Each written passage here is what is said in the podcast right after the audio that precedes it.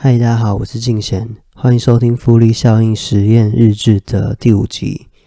我终于把之前买的一本书重新看完了一遍，也就是我第二集分享内容的这本书《领导的本质》。今天我会再试着用我自己的方式，搭配真实工作职场上我曾经遇到的一些情境，来和大家分享我的心得。但最重要的，其实对我来说，不是把这本书重新阅读一遍有多特别，更重要的是，我觉得我用了九天的时间吧，去戒断了过去一些我认为浪费时间的一些习惯。我选择把重新分配的这件事情运用在阅读这件事情上面。我甚至在不看书的那一天，我会觉得有一点怪怪的啦。不晓得大家有没有这样子的感受过？我觉得那就正代表着某种习惯的因子一点一滴的侵入我们的血液中，正在改写我们大脑中的方程式和惯性的 DNA。所以我希望我对此能成瘾，对好的习惯能产生依赖。我想这也是我创造复利效应实验日志的初衷，还有不断记录的目的所在。如果你还不了解复利效应的这个概念的话，或者是不知道如何运用在个人身上的朋友们，我觉得没关系，就让我先来做这个实验。我会不断的持续进行，然后固定反馈给大家。目前我的人生思维转变，还有财富累积的变化，是不是真的来到了复利的效应？我想了解这个，当突破成长现实，是否会一举来到成长的最高峰？所以，我们大家就一起努力学习，一起感受自我成长的富足和喜悦吧。OK，首先我想先强调这个频道，我对自己下了六项的目标，作为习惯养成和坚持，其中包含了投资大盘 ETF、固定摄取水分、固定运动、阅读电子书与纸本书、听正念音频，还有每日冥想。而今天是我持续实行这个实验的第九天，基本上每天我都完成了这些目标啦。而我目前感受到最大的收获还有改变，应该就算是摄取水分和冥想吧。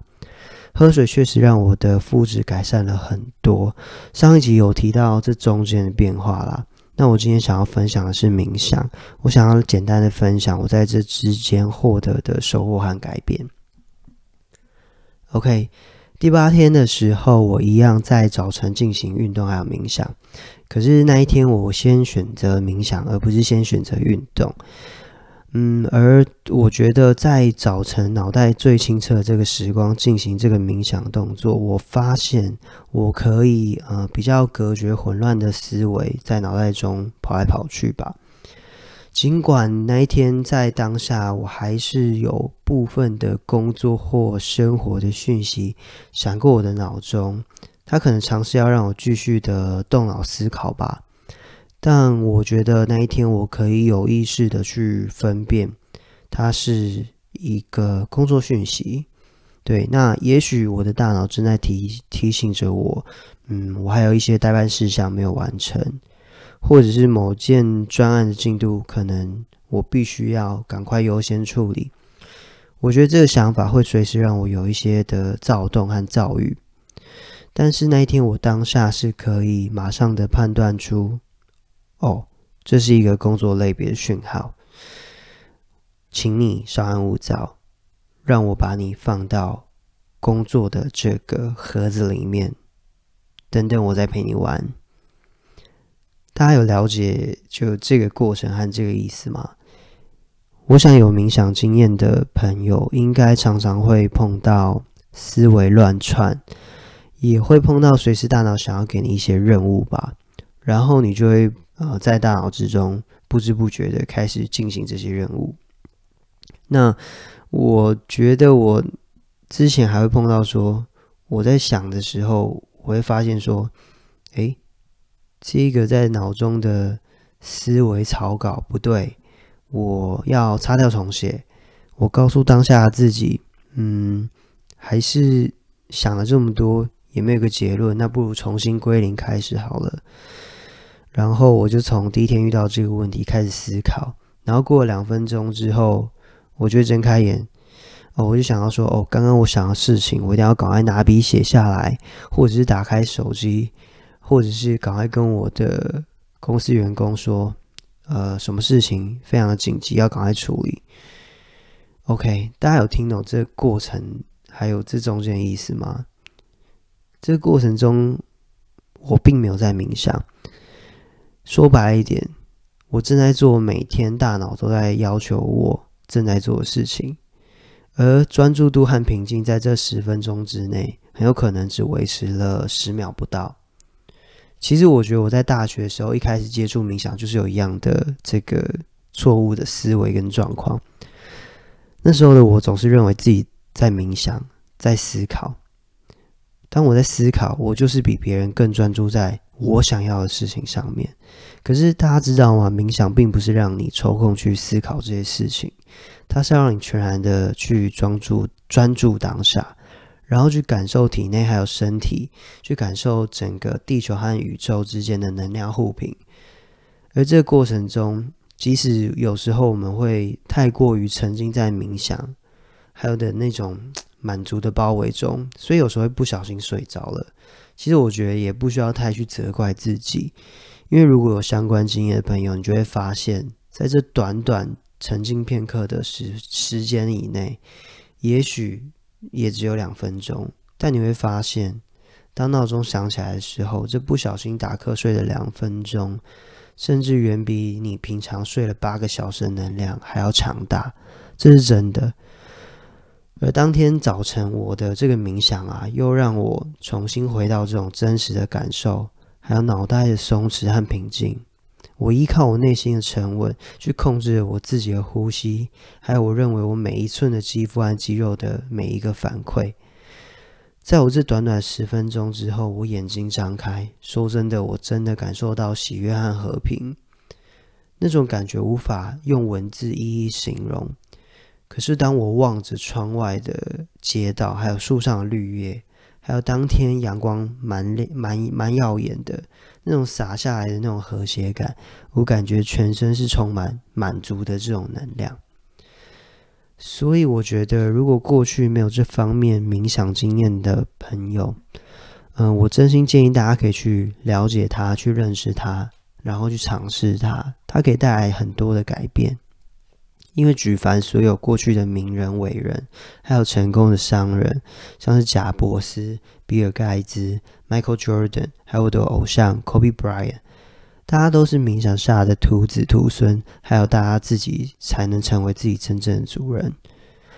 OK，那回到刚刚节目最开始提到的，我今天将把我复利效应实验日志的第一本书做一个完整的分享，也就是《领导本质：成为领导人的五十二堂必修课》这本书。OK，里面有提到一点，就是请你放下你的防卫心态。这边所讲述到的是，每个人在职场上会面对到其他同事可能随时的一些提问，或者是你底下的团团队组员吧，对你提出目前遇到的困难问题。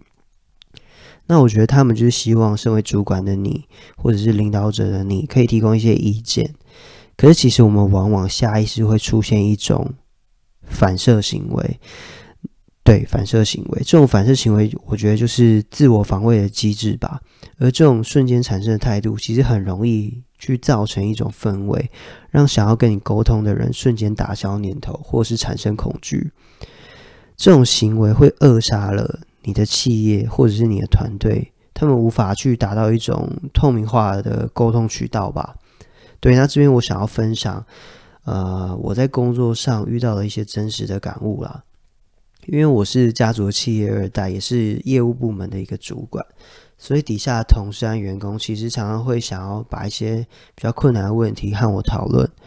嗯，又或者是说，因为我们自己有自己的工厂吧，所以我们的产线他很爱把一些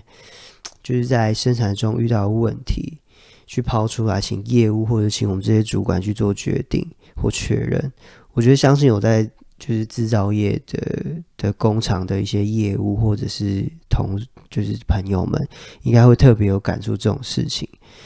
那其实我当下会下意识做出一些防卫机制的动作，比如说我接到就是工厂打来电话，我会就是一接起电话，我就会问说：“请问怎么了吗？可以不要一直制造一些困难给我吗？”虽然这些可能是玩笑话啦，或者是可能在过去看似无心的话，但其实默默的就会在对方种下一些嗯。你很难沟通，你很难沟通的这种印象，那久而久之，有可能发生事情的单位，他就不会再把碰到问题的状况和你讨论。那当之后就是有品质问题发生的时候，其实他们很有可能因为因为害怕和你沟通，害怕和客户做沟通，所以擅自的做出一些可能会影响品质或者是牺牲品质的决定，最后可能就会造成难以挽回的结果啦。对，那或呃这边我想再分享另外一个我碰到的情况，就是我的组员，他们常常会分，就是常常会跟我呃讨论一些他们遇到的困难。那因为我组员又刚好坐在我位置办公室的前面，所以当他遇到有困难的时候，他常常会转过来，抛出一个呃可能求救的眼神吧，或者是他想要跟我抒发抒发刚刚在电话中客户另外一端遇到一些困难。那常常刚好因为我正在忙。可能就会继续把眼神放在我电脑荧幕上，或者是干脆就避免和同事之间有任何眼神的交的交流接触了。对，那其实当下当下，我更应该做的是站起来这个动作。我应该站起来跟他更靠近一点，去倾听他碰到的问题。我觉得也许这一个小动作看起来没什么，但。我觉得它代表着尊重对方的时间，还有站在和他同一个位置去做聆听，这可以改善彼此之间的距离，然后也可以让企业内的一个沟通文化看起来更为友善。那再来书里面有提到，就是说把错误转换为转机。我相信这个在职场上有历练过一阵子的人都有经历过，产品会有异常。它不可能永远都是好的，它也会有客户抱怨，也会有客诉，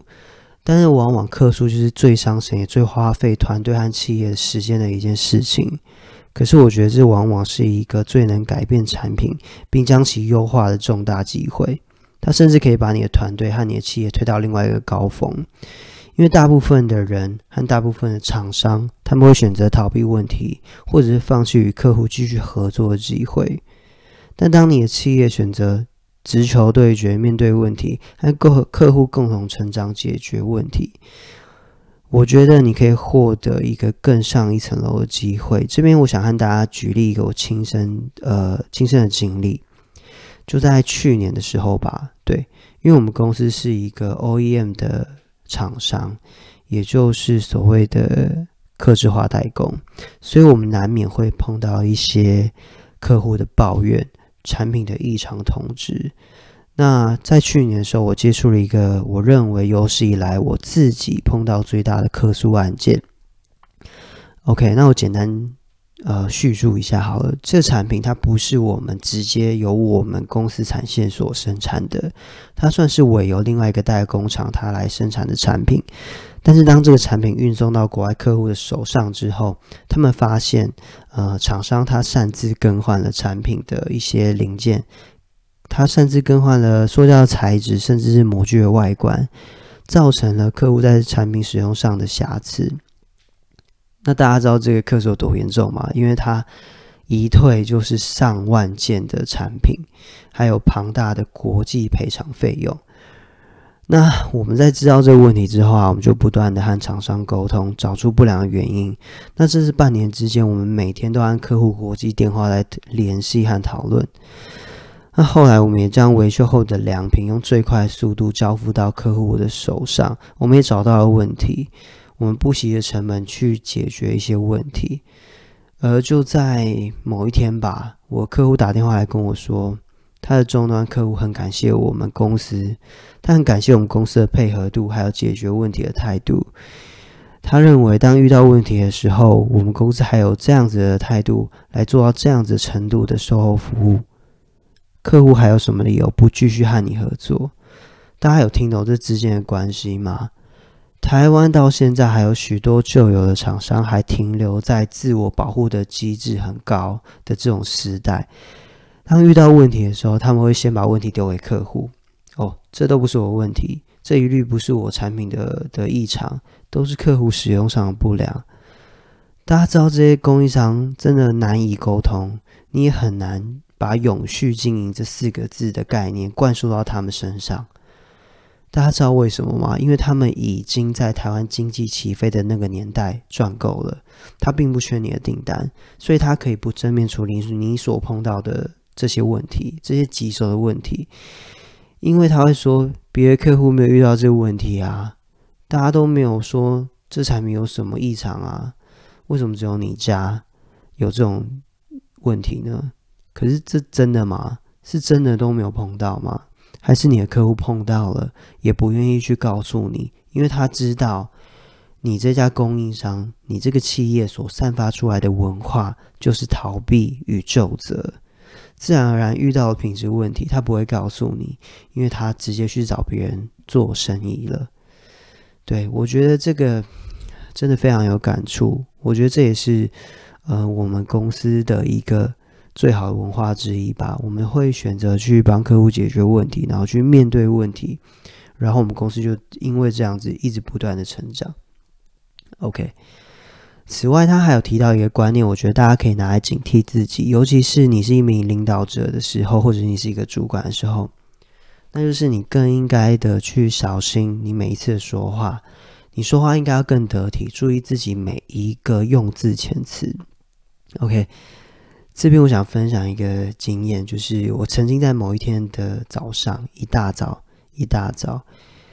那一大早，我不，我就是 Skype 不断接收到公司内部组员的炮轰轰炸，他们就在抱怨一些事情，然后最后我就在群组内发了一个短讯，我说：难道我应该帮你们每个人处理问题吗？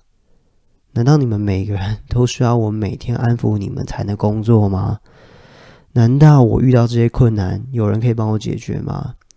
对，非常不应该啊！甚至身为一个企业二代，我还说出了一句话，就是说很抱歉，现在公司我不是老板，现在公司不是我在做决定，请你们不要再来找我商量了。大家有明白吗？当你建构起一道城墙，或是说错一句话，甚至无心的一个字，你极有可能会因为你无法做好当下的情绪控管，把你的团队合作文化推到了深渊。那接下来你将要为大家重新把你的信任这件事情拉回到悬崖边，你会花费十倍力量才能挽回这种信任感。所以大家一定要小心谨慎自己的用字遣词，尤其你当一个主管和领导者的时候。OK，那这本书里面其实他不断提到少数大字，还有创造企业团队合作文化的这件事情。呃，身为一个公司和一个团队的领导者，你必须把百分之九十的时间放在领导力这件事情上面，而不是每日细节琐碎的事情上。你必须把呃比较琐碎的事情去交办一个更适合的员工去帮你打理好这一切。你应该负责每日的定期追踪，然后给予一些指导和精神鸡汤的灌养吧。对，去去帮助你员工去完成他们每天的任务，或者是他们在职涯上面的一些使命。像当员工无法在工作上达到热情的时候，你必须给他。或者当企业无法在营运上面有制度或有规律、有纪律的时候，你必须给他；当你发觉员工是一个可用之兵，他可以成为大将的时候，你必须给他；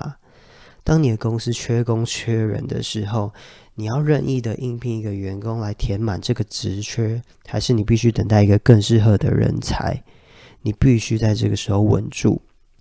有时候我们就是必须跳下壕沟和战士们一起打仗。但往往领导者就会陷入这样子的迷思中，就是你会认为你站上第一站上第一线当一个将军，你就能激励士气。但你有没有想过，你的亲自作战频率的机呃这个频率过高的时候，就好比每天在战场上亲自和对方敌方对砍的武将一样，你觉得历史上有几个赵子龙？有几个项羽，大部分死掉的的的人一堆啊。你需要做的是偶尔为之，但你更应该要像刘邦、曹操、秦王，在十万大军的后面，做一个最有力的后盾，给予正正呃最正确的决策方向。你必须更宏观的去分析整个军队和战况。好比每次作战前，有很多的皇帝将军总是要对底下的士兵做一些慷慨激昂的演说，因为他们知道一场激励的演讲。它可以激励十万个士兵为你卖命，并贯彻你的思维，这才是最重要的。OK，这本书它总共分为三大章节，五十二个领导的建议和故事。你可以任意的从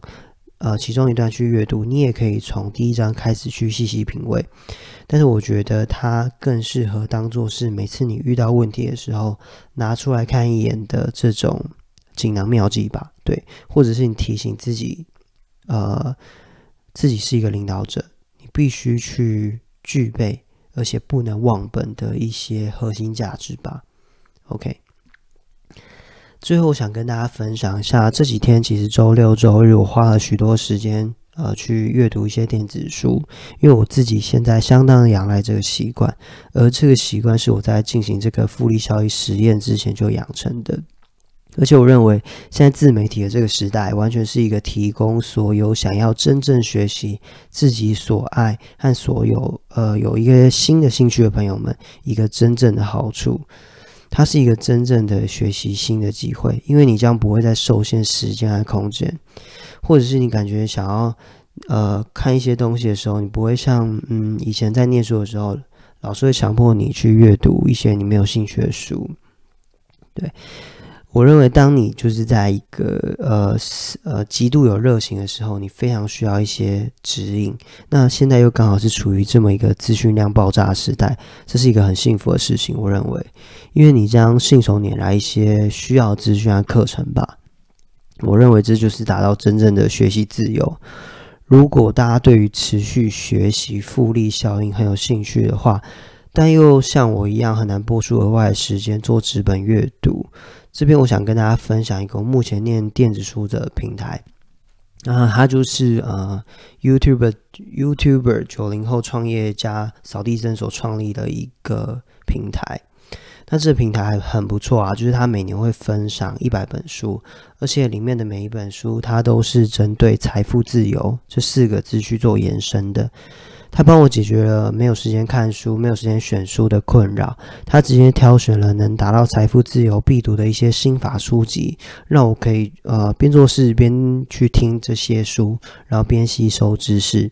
那好处是听的过程中，导读者他会帮忙整理、去分析这本书里面最精华、最甜的那一块，然后用浅显易懂的方式端到你的脑袋面前，让你去享用。这真的很方便啊！那我也因为这些呃阅读跟这些电子书，去建立了一些财商和创业创业管理的一些心法的正确态度。那我真的是真心建议大家可以去呃扫地僧的 YouTube 去收听看看，他的观念真的可以改变大家对于生活和财务上的一些想法，会有很大的改观吧。对那或者是你对于一百本书的这个内容很有兴趣的话，你也可以选择加入他的呃扫地僧财富自由品书会。我自己认为加入的费用其实不高诶，因为以一个学生来说，也就是一双球鞋不到的价格。那如果以一个上班族来说，大概就是周末去一家餐厅用餐的费用罢了。可是你可以持续阅读到一百本书，我觉得这非常非常的划算。我自己是已经是加入一年以上的的会员，那尤其是扫地僧他这个 Facebook 的评书会，它里面的这个精英群的社团，它里面是有很多很多的不同的族群的人，但是大家都是对于财富自由还有个人心理成长的的这个目标是最有兴趣的，那大家都会在上面做一些宝贵经验的分享。我觉得这其中最有价值的地方，那扫地僧他甚至会亲自在里面做一对一的回应，还有分享他对于你的呃一些想法上面的建议。对我觉得这真的很棒，所以在这边推荐给大家。那我曾经建议大家，对于就是个人成长有兴趣的朋友们，真的不要浪费现在这个社会这么可贵资源。你只花时间在看 YouTube 那些搞笑影片或者是频道，那个可能会对你的生活娱乐是有舒压的效果啦。那他也可以跟你朋友吃饭的时候哈拉两句，但他绝对对于你的个人成长没有任何帮助。那既然这么多人在 YouTube 上面或者是 Pocket 上面争先恐后的去把自己这毕生积蓄。就是积累的所学所得，无条件的免费分享到这个平台、这个世界。我认为大家应该就是好好的运用，心存感激的去研究它、吸收它。我觉得大家可以获得不同的感悟。对，OK，那今天大概就是分享到这里。有什么问题，大家可以留言给我。那希望大家也可以尽快找到属于自己的复利目标，还有人生梦想。那我们下一集再见，拜拜。